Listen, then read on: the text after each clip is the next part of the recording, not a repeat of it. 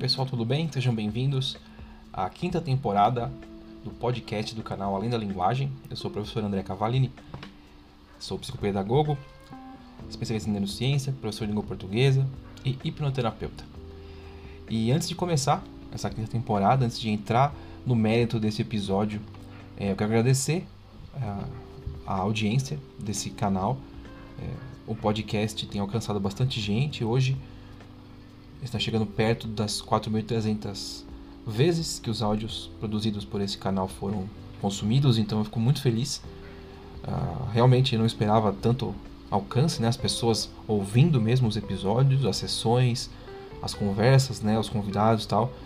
E ficou muito feliz, quero agradecer de coração a todos. E isso motiva a continuar aqui fazendo esses conteúdos diferentes, né? É, o Instagram também cresceu bastante ultimamente, tá? É, são mais de 1.200 pessoas lá inscritas, seguindo aquele perfil onde eu tenho posto conteúdos, tenho feito lives com vários conhecidos, vários colegas tal. E também estou muito feliz com a interação das pessoas, com o pessoal compartilhando, curtindo e consumindo. Então, vamos começar mais uma temporada aí de episódios inéditos, com convidados, com conteúdos bem interessantes. E esse primeiro episódio da quinta temporada demorou um pouquinho para sair e tá saindo agora diferente do que eu tinha planejado no começo, né? Mas eu acho que vai ser muito interessante porque a gente vai acabar falando de um assunto muito buscado aqui no canal, muito perguntado, né? As pessoas têm muito interesse em saber sobre hipnose, né? Então, hoje o assunto desse episódio é a hipnose, os mitos, né, a respeito dela e como ela funciona de verdade já que a gente teve recentemente um filme lançado na Netflix chamado Hypnotic e o pessoal ficou muito espantado com o modo como a hipnoterapia foi retratada né, nesse, nesse filme e eu assisti ao, ao filme e achei também realmente que eles pisaram na bola nisso. A história é interessante até, mas o modo como eles trouxeram a influência da hipnose na vida da, das pessoas é, foi um desserviço, mais uma vez, né? Ao tratamento, né, pessoas que utilizam a hipnose como ferramenta de terapia. E aí a gente já começa né, com um dos mitos de que hipnose seria terapia e na verdade ela é parte da terapia, né? A hipnose na verdade ela não é sozinha uma terapia, ela é uma ferramenta para um meio, né, de terapia. É, sempre tem uma linha de, psico, é, de psicologia ou pedagogia ou enfim, qual for a linha que o profissional que aplica a hipnose ali está utilizando, né? Seja para fins de aprendizagem, para fins emocionais, para fins de uh, desenvolvimento pessoal. Né? Tem muita gente que usa isso no esporte também. A hipnose ajuda com foco, com concentração, enfim. E você tem um filme que chega e mostra o contrário, né? Então a gente vai, já começa com um dos mitos, né? Que seria essa da hipnose ser ela uma terapia na verdade ela não é sozinha uma terapia, ela é parte de um processo terapêutico. É uma ferramenta. Eu vou entrar mais para frente em detalhes sobre como isso funciona. Nesse momento, vamos falar um pouquinho sobre o filme, né? O filme é, chama Hypnotic e ele estreou na Netflix essa semana, é, última semana de outubro. E a história é de uma moça que tem vários problemas na vida dela, na família dela. É, ela sofreu perdas, ela está desempregada, enfim. E ela é, acaba recebendo a indicação por uma amiga de um terapeuta e esse terapeuta trabalha com hipnoterapia. Ela vai conhecer o tal do terapeuta, né, o Dr. Mead, e aí ela é, é relutante no começo, né, ela, ela tem o medo do, de perder o controle e a gente já chega em mais um dos mitos, né, e aí ela tá certíssima de ter medo de perder o controle porque no filme parece que o, o terapeuta controla ela, né, e tá errado. A gente vai falar sobre isso daqui a pouco. E a moça, é, relutante, é convencida pelo, pelo terapeuta, né, a, a não ser vítima da situação, a mudar, e acho que era isso que ela precisava ouvir de verdade, né. Nesse ponto ele não está errado, ela realmente podia assumir essa função, né, de não ficar tão à mercê das situações e encontrar a coragem dentro dela, e a hipnoterapia ajudaria ela com isso. Então ela aceita, né, mesmo com dúvidas sobre o método, como isso funciona, tal, esse lance do controle. Então ela, ela submete uma sessão e tudo começa de uma forma muito tradicional. Ela deita no sofá, ele começa com é, um relaxamento guiado, né? Ele começa a falar com ela e pedir para ela pensar certas coisas, imaginar certas coisas, sentir. É, tudo isso parte realmente de uma indução, né? um processo de indução hipnótica, que seria a fase de entrar no estado, de relaxar tal. E ele vai conversando, pedindo para ela sentir o corpo no sofá, relaxar, fechar os olhos, né, tal. E até que ele pede para ela imaginar uma floresta. A sala em si dele também tem detalhes de luz, por exemplo, a luz fica uma luz branca fica piscando no teto, né, bem um ritmo, né, bem hipnóticos em tese, né. O som também, a gente ouve o som de um relógio ao fundo, tal. Ah, tudo isso faz parte, realmente. Existem linhas da hipnose, né, é, métodos de hipnose que utilizam estímulos sensoriais para poder criar o estado, né, de hipnose. E até ali tudo bem. A gente não tem nada de anormal ali. Tem, claro, eu não, não é este o método que eu uso, especialmente porque o meu atendimento é baseado online. Então eu não trabalho dessa forma. Mas conheço pessoas que trabalham e até aí tudo bem, tá tudo certo. O problema começa quando a gente entra na floresta, da imaginação dela, né? Porque ela traz lá a imaginação da, da floresta, a gente vê, né, por meio da, dos pensamentos dela, a, a floresta, né? De repente tudo fica escuro as coisas começam a correr assim, né? Como se ela estivesse correndo pelo meio do, do mato. De repente tudo fica escuro, silêncio, e a luz se acende, e a gente descobre que ela está na sala.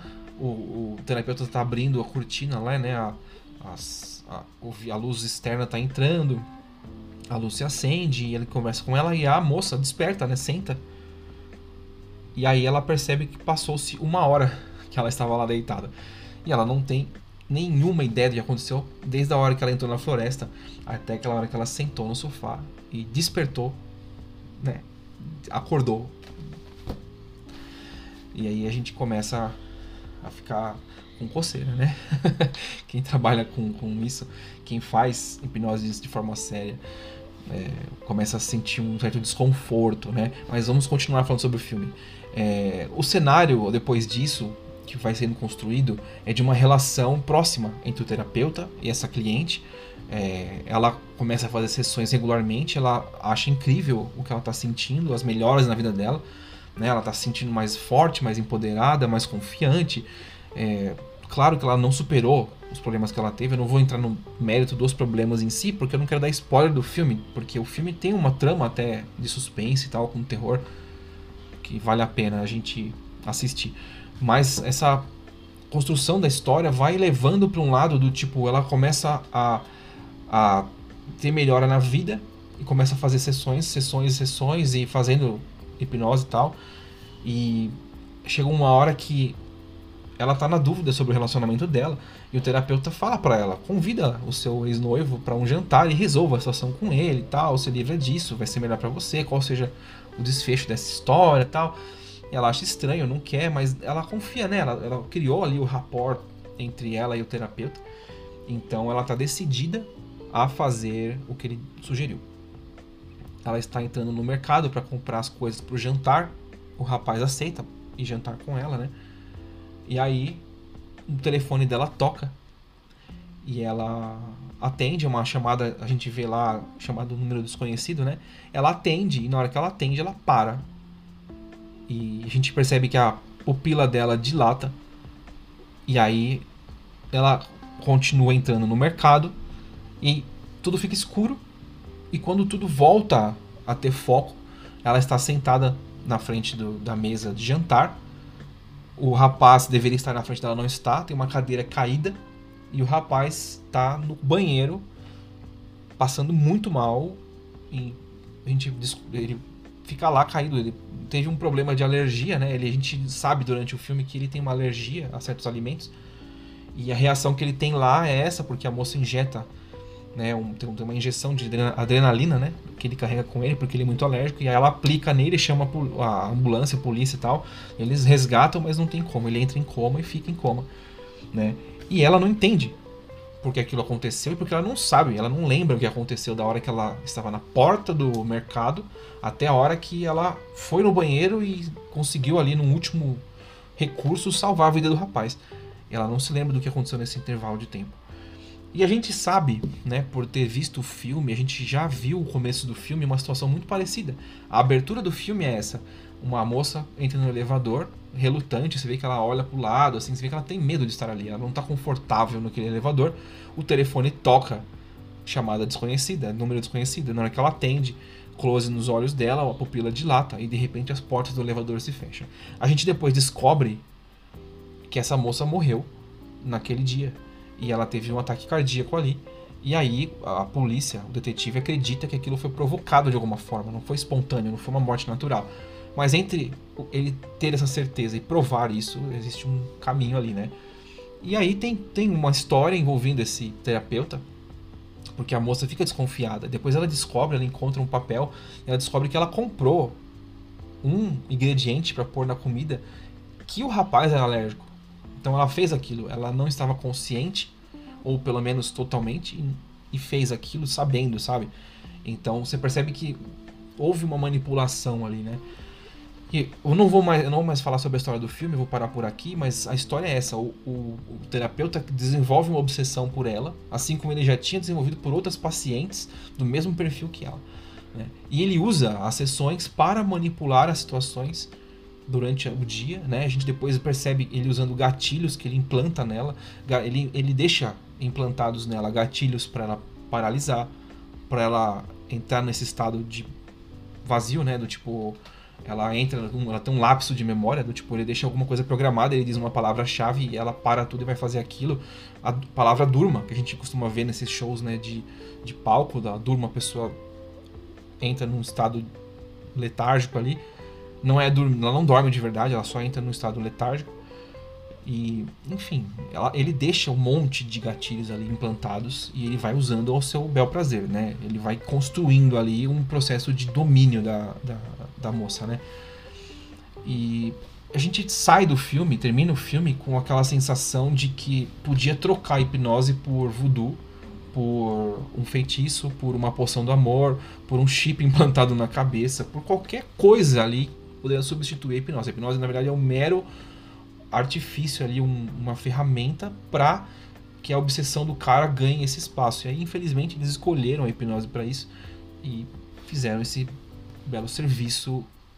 Só que não. Mais uma vez estamos aqui, né? Eu hoje assumi essa essa tarefa, eu senti que eu precisava fazer isso, né? Trazer essa, essa informação diferente para que vocês que vão assistir ao filme não fiquem com isso na cabeça. Quem já passou pela hipnose, seja comigo ou com outros terapeutas sérios, pessoas que estudaram, que foram buscar ferramentas técnicas e trouxeram. Eu fiz, eu fiz é, é, psicopedagogia, então eu fui atrás de, de estrutura terapêutica, né? eu fui atrás de aprender. Então a gente tem pessoas sérias que estão atrás disso. Quem já passou por hipnose com pessoas como nós sabe que não é assim que funciona, sabe que não existe essa dominação, não existe um controle o controle da pessoa que está passando pela experiência, o cliente está sempre consciente, não existe essa de dormir esquecer tudo que aconteceu, tá? Eu vou entrar nesse mérito daqui a pouquinho. Agora só vou encerrar essa conversa sobre filme, porque existem outros filmes que trazem hipnose e muitos fazem a mesma coisa, trazem ela de uma forma negativa, pejorativa ou, ou mesmo fantasiosa. Eu acho que pior do que pejorativo é ser fantasioso, porque aí você cria um folclore, né? Do tipo o Drácula usando a fascinação e existe uma linha de hipnose com fascinação que é a hipnose não verbal né? A parte do mesmerismo que é um, o começo de tudo lá no século 18 19 né? E isso é papo para outra história né? Para outro outro episódio. Mas a gente tem uma série de filmes né? Filmes sobre Freud por exemplo que trazem a hipnose de uma forma séria.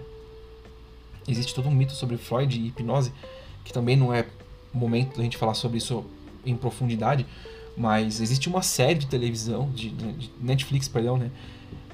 Que fala sobre Freud e lá ali tem é, um tempero de hipnose como controle, como é, condicionamento e a hipnose ela trabalha com certos detalhes de condicionamento quando se trata de mudança de comportamento. Mas ali existe um controle, né? E também é horrível pensar nisso, né? De que tem alguém hackeando na sua cabeça. O, o filme Freud, Além da Alma, se eu não me engano esse é o nome do filme, ele é bem melhor nesse sentido, porque ele mostra as experiências de Freud mesmo usando técnicas de hipnose diferentes. E lembrando que a hipnose antiga Ela não era como hoje, que você tem uma série de recursos da neurociência, da psicologia e outras técnicas, é, inclusive sensoriais. Antigamente você tinha um método muito mais arcaico, muito mais de fixação de olhar, muito mais de repetição, que levava minutos e até horas para a pessoa acessar esse estado. Né? Então a gente tem aí um, uma evolução e não é um estalar de dedos que vai fazer a pessoa entrar em estado de hipnose. E a gente pode saber que a hipnose aparece em filmes muito bons, como Em Algum Lugar do Passado, que aborda a regressão. A gente tem esse filme Voltar a, a Viver, não, Voltar a Morrer, que é um filme é, com a Emma Thompson, que ela volta, ela lembra de outras vidas, tem toda uma história envolvendo um assassinato e o, o detetive usa a regressão para reconstruir essas lembranças, para tentar desvendar esse mistério do passado. Então, é, você vê que é tudo muito sutil, muito é, até realista para quem já fez regressão, já como eu, no meu caso, eu já, já executei, né? Então, você vê ali que o pessoal está trabalhando com o pé bem no chão, assim, um negócio bem perto do que a gente faz na prática. Filmes de terror costumam trazer muito né, da, da hipnose, mas existem comédias, existem filmes de ação, como por exemplo Truque de Mestre, usa a hipnose de palco como distração para um roubo acontecer num cassino. Você tem o caso do, do filme Em Transe, né, que é o, um, acontece um roubo de uma pintura, só que o cara que rouba bate a cabeça e tem amnésia, eles vão atrás de uma terapeuta para ver se ela consegue acessar essa memória que não está acessível por meio da hipnose. E isso é verdade, isso acontece mesmo. A gente pode buscar é, traços, das, fragmentos da memória, tentar reconstruir lembranças, assim, é bem interessante. É, o filme Corra, por exemplo, existe ali uma ficção terrível da pessoa amarrada e forçada num condicionamento ali. Aquilo lá não é hipnose, gente. Aquilo lá está muito longe de ser hipnose. Aquilo não existe. Você, você não pode forçar uma pessoa a entrar num estado de transe, sabe? É uma coisa natural. A hipnose é um estado natural. Né? E eu assim, eu já vi muitos filmes, eu sou cinéfilo, trabalhei com isso muito tempo atrás, tal. Então, para mim, faz muito sentido falar disso agora, sabe? Trazer essa, essa história de que existe uma mitologia do, do entretenimento que tenta usar um, uma falsa seriedade para mostrar a hipnoterapia, a hipnose de uma forma bem fictícia, bem longe do real, né? Então fica aqui o aviso para quem for assistir esse filme e outros filmes, que você vá com a cabeça, com a mente aberta, que você não vá achando que o que está vendo na tela, ali no cinema ou na televisão, é, ou qualquer outro formato, é a verdade. Consulte a internet, você vai ter lá o meu podcast, você tem outras pessoas que vão falar sobre isso também, tá? É, se vocês tiverem dúvidas sobre isso, me mandam um direct no Instagram, é, eu respondo e eu indico outros profissionais, é, até mais gabaritados do que eu, para poder explicar melhor. Eles têm postagens sobre isso, tem muitos vídeos sobre isso sérios, tá? Então não confie nisso no cinema. E agora vamos, vamos aproveitar esse gancho de cinema, de tudo isso, para falar é, dos processos da hipnose. A hipnose, gente, ela acontece num processo de uso da atenção, de condução da atenção. E o terapeuta, o trabalho dele ali, para construir um estado hipnótico, é o transformar a sua atenção que está distribuída em uma série de estímulos em uma coisa mais focada. Então a gente está trabalhando com concentração, com foco, né? E tem pessoas que são mais resistentes porque não querem ceder essa atenção, elas querem controlar a atenção dela, não, não desejam que o terapeuta faça essa distribuição para ela ou ajude ela a distribuir essa atenção. Mas na verdade isso é uma escolha, né? Todo o processo de hipnose é uma escolha da pessoa. A pessoa entra no estado porque ela quer estar naquele estado. Não existe uma forma de você fazer isso é, forçosamente, sabe? Você não pode impor aquilo na pessoa. Talvez com medicamentos você possa baixar essa guarda, né? Mas naturalmente, espontaneamente, não existe como eu, através desse áudio, sem que você me permita hipnotizar você, tá? Então tudo isso, tudo é uma um jogo de dupla. A gente está aqui fazendo uma troca. A pessoa empresta a atenção dela para o terapeuta, que vai utilizar da linguagem ou dos estímulos que ele achar mais convenientes ali para conduzir esse processo. Esse processo de manipulação, entre aspas, da atenção, de, de, de controle da atenção, da pessoa utilizar o foco dela, que está espalhado por sons do ambiente, sensações do corpo, temperatura, é, conforto, roupa, enfim, calor, frio, tudo isso tá ali navegando e ocupando espaço. E aí o terapeuta vem e começa a pedir para a pessoa, presta atenção agora nisso, deixa um pouco de lado onde seu corpo está, desliga a sua atenção dos sons do ambiente e foca a sua atenção na minha voz. Percebe? A gente, isso chama-se dissociação. A gente vai pegando a atenção e fechando ela, trazendo ela cada vez mais próximas para sensações de relaxar e ouvir. E aí a gente leva juntos, né, o, o cliente e o terapeuta, leva isso para um estado diferente, que seria esse dissociativo. A gente busca relaxar primeiro, para você acalmar, para você facilitar essa transição da sua atenção do mundo de fora para o mundo de dentro. Tanto que eu, eu brinco que a gente está enxergando com os olhos da mente, mas os olhos do corpo estão fechados, mas os olhos da mente se abrem. Porque você está eliminando estímulos. Vamos imaginar dessa forma? Quando você está agora ouvindo esse, esse episódio, você pode estar pensando em um monte de coisas ao mesmo tempo. Você pode estar pensando no, no, seu cachorro, no trânsito, no seu jantar, se que hora você vai dormir, se você gosta da música, a roupa que eu estou usando, o tom da minha voz, enfim, um monte de coisas. Se você está deitado ou sentada uh, tá usando fone ou não, percebe? Tudo isso fica ocupando espaço no seu cérebro ali, ocupando a sua atenção. E quanto mais coisas ocupam sua atenção, menos atenção você presta em alguma coisa, né? Você vai dividir em porcentagens isso. E conforme a gente vai eliminando o, o seu foco do tato e trazendo esse foco para sua audição, a gente está melhorando o seu foco, a sua concentração naquilo. Então a voz fica mais alta, mais nítida, mais presente. Você fecha os seus olhos, você elimina é, do seu cérebro ali o estímulo visual. Você não tem que, o seu cérebro não tem que traduzir cores, nem formas, nem luz, nem sombra, percebe? É, você não, você vai eliminando entradas de informação sobra espaço para você raciocinar melhor e perceber melhor outros estímulos. Então isso acontece no processo de hipnose. Na verdade, isso acontece o tempo todo. Quando você pega, por exemplo, um livro para ler, uma série para ver no seu celular, uma música que você está ouvindo você resolve fechar os olhos para ver essa música.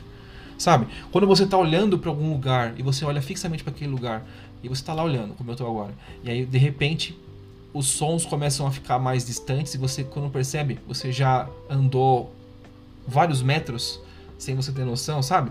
É, você está distraído. Esse processo também é um processo dissociativo, também é um tipo de hipnose espontânea. Quando você está assistindo televisão e você se envolve com aquele momento, com aquela trama, a pessoa te chama e você não ouve. Toca o telefone e você não percebe. Entende? Tudo isso que acontece, que a gente chama de distração, são processos de ocupação da sua atenção com outras coisas que vão é, chamar a sua uh, ocupar o espaço do seu cérebro e você vai deixar de prestar atenção no resto. Né?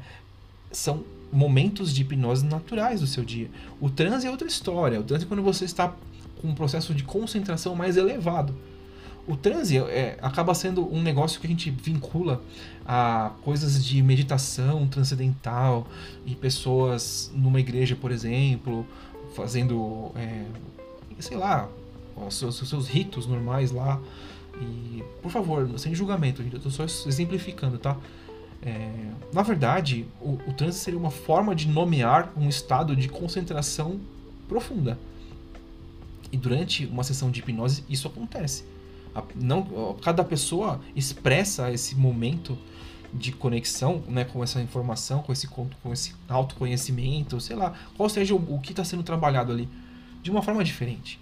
Né? E muito isso, disso tem a ver com nossos preconceitos, com o que a gente imagina e conhece de hipnose, de transe, de situações, entendeu? Então, se eu ocupo a minha memória, meu pensamento rápido, né, minha memória superficial ali, de trabalho, com informações é, a respeito daquilo, meu cérebro se agarra àquilo que é mais fácil. Né? A gente quer resolver a situação, a gente quer dar uma solução para aquilo, é muito ruim para nós distrai demais quando você não tem resposta para alguma pergunta, não é verdade? E o nosso cérebro foi feito pela natureza, né, pelo desenvolvimento ao longo desses séculos todos, esses milhares de anos, para resolver problemas e para nós sobrevivermos. E a forma da sobrevivência é baseada nessa associação, na velocidade da resposta que a gente dá, né? E aí quando você não conhece muito sobre hipnose, por exemplo, e você vê um filme falando sobre hipnose daquela forma, você não tem outro conceito para comparar. Então você assume que aquilo é verdade. Então se você vê a pessoa fazendo uma hipnose e você tem a ideia de que ela está controlando a mente da outra pessoa, e a pessoa não está ciente disso, ela está sendo controlada sem que ela saiba, é, para você, hipnose é aquilo. Então eu estou tentando trazer para vocês essa, essa ideia de que não é bem assim. Tá? A hipnose não vai controlar a sua mente. O terapeuta vai fazer aquilo que você permitir a ele e que você se permitir experimentar. Porque é um processo de autogestão ali. Toda hipnose é auto-hipnose. O que acontece é que o terapeuta é um facilitador desse, desse processo. Entende? Então você nesse momento está emprestando para o terapeuta sua atenção, não o controle da sua vida nem dos seus pensamentos. Porque muitas vezes o, o, terapeuta pode dar uma sugestão que não pegue. Do tipo, imagine tal coisa, sinta tal coisa, lembre de tal coisa, e você não lembrar. Ah, mas é porque não funciona a hipnose? Não, porque se você perceber, o teu corpo está letárgico, você está lá quietinho. O seu corpo relaxou o suficiente. O que acontece é que você não está se sentindo preparado ou o teu cérebro não está assimilando aquela sugestão de uma forma que ele vai acessar aquele conteúdo ou produzir aquela, aquele efeito que o terapeuta está buscando. Entende? Então é isso que acontece. Você está no controle. O terapeuta vai. Se uma pessoa te hipnotiza, ele nem falou de terapeuta. Qualquer pessoa que mexa com hipnose, que faça hipnose, que saiba dos processos, dos caminhos. Hipnose de palco, por exemplo. Se a pessoa mandar uma pessoa tirar o sapato, a pessoa pode tirar o sapato. Se a pessoa achar que tirar o sapato e aquilo vai produzir um cheiro, ela pode sentir o cheiro se ela tiver propensa àquilo. Agora, se o, terap o, o, o terapeuta, se o, o, hipnotizador ali no palco pedir para ela tirar roupa, ela só vai tirar roupa se ela tiver na cabeça dela que aquilo faz parte do show. Entende? Então ela não vai tirar se aquilo for ferir a moral dela, a, os princípios dela, ou a noção que ela tem de onde ela está. Entende? Não existe um processo de força ali. Entende? se você come uma maçã sentindo gosto de maçã, é porque você tem na sua cabeça que a maçã tem aquele gosto. Se você, num momento de hipnose, comer uma cebola e sentir o gosto de uma maçã, é porque você fez a transição dos sabores na sua cabeça e teu cérebro, teu cérebro permitiu que isso acontecesse. Para ele, aquilo era plausível. Entende? Existem pessoas que têm uma facilidade maior de, de fazer essa troca de forma menos consciente? Sim seriam os mais sugestionáveis, digamos assim. Mas se a gente pensar dessa forma, a gente está muito aberto às sugestões do ambiente que a gente vive. Né? Redes sociais são muito, é, muito aplicadas nisso, de sugestionar as pessoas a fazerem compras, certos comportamentos, sabe? Coisas desse tipo. Né? As tendências de moda, os modelos de beleza. Então, se a gente acredita que a hipnose pode fazer isso, então a gente está na ponta de um iceberg. Né? Existe muito mais envolvendo essa sugestionabilidade, digamos, das pessoas. Né? E para quem trabalha com marketing, para quem trabalha com redes sociais, trabalha com storytelling, você aprende técnicas de convencimento que são travestidas ali. A escolha das palavras vai produzir efeitos parecidos. Entende? Uh, se eu disser para você a palavra casa, na sua cabeça pode vir a casa que você mora, a casa dos seus avós, uma casa que você idealizou, uma casa da Peppa desenhadinha assim, sabe? Depende muito do, do teu, do teu conhecimento próprio, sabe? Do, do seu é, repertório. Então, e nunca vai ser igual de outra pessoa. Por isso que é impossível a gente ter um padrão de controle sabe? Mas a gente existe um processo de influenciamento. Tanto que são. A gente tem os digital influencers, né? Porque esse é o trabalho deles. Eles são pessoas que são pagas para usar a sua visibilidade para trazer conceitos para as pessoas, convencê-las de que os produtos são bons. Né? E isso é hipnose? Em partes. Se você for um adepto de consumir aquele conteúdo sempre e você se deixar levar por todas as opiniões, né? Mas é uma escolha sua, ninguém te forçou aquilo. Então a gente tem que entender muito bem que existe um limite ali, sabe? De, de quanto você pode ser influenciado por outra pessoa, por um conceito, por qualquer coisa, na verdade, né? é o quanto você permite que aquilo te influencie. Então, por favor, esqueça esse conceito de que hipnose é controle mental. Existem estudos sobre isso. É, existe uma teoria da conspiração de que a CIA tinha um programa tal do MK Ultra, que até hoje é, é pauta de documentários e exploração na mídia, porque existe um, uma, um projeto disso, de você fazer inserir no coletivo memórias que são falsas ou você projetar comportamento, sabe, para as pessoas, condicionar. E a gente volta naquilo que eu falei, a gente está sujeito, está exposto a isso, né? Das nossas escolhas de vida. Se a gente gosta de um cantor, a gente costuma seguir esse cantor e começa a se vestir como esse cantor. É normal, um jogador de futebol, por exemplo, ele corta o cabelo de um jeito, logo logo você tem centenas de garotos cortando o cabelo igual. Né? Então são processos naturais de comparação, de espelhamento, de modelagem de comportamento. Né? Então a gente está muito mais sujeito a isso do que a um durma. Percebe? Então é, é isso. Então vamos quebrando esses mitos. É, vou utilizar esse espaço aqui do podcast mais vezes para trazer esse tipo de informação. É, peço que vocês compartilhem essas informações, curtam esse conteúdo, é, ouçam quantas vezes quiserem e deem sugestões. Se vocês gostam desse tipo de material e se esse tipo de, de informação é útil e vocês gostariam de saber mais. Tá legal? É, este é o fim desse primeiro episódio. Espero que vocês tenham gostado. E os próximos episódios serão também muito bacanas. Essa temporada promete ser um pouco mais eclética do que as anteriores. É, já tenho dois episódios a mais desse, além desse, né, a mais já gravados. Uh, falando de yoga, falando de análise corporal. Eu tenho um episódio muito especial sobre inteligência emocional aplicada nos estudos.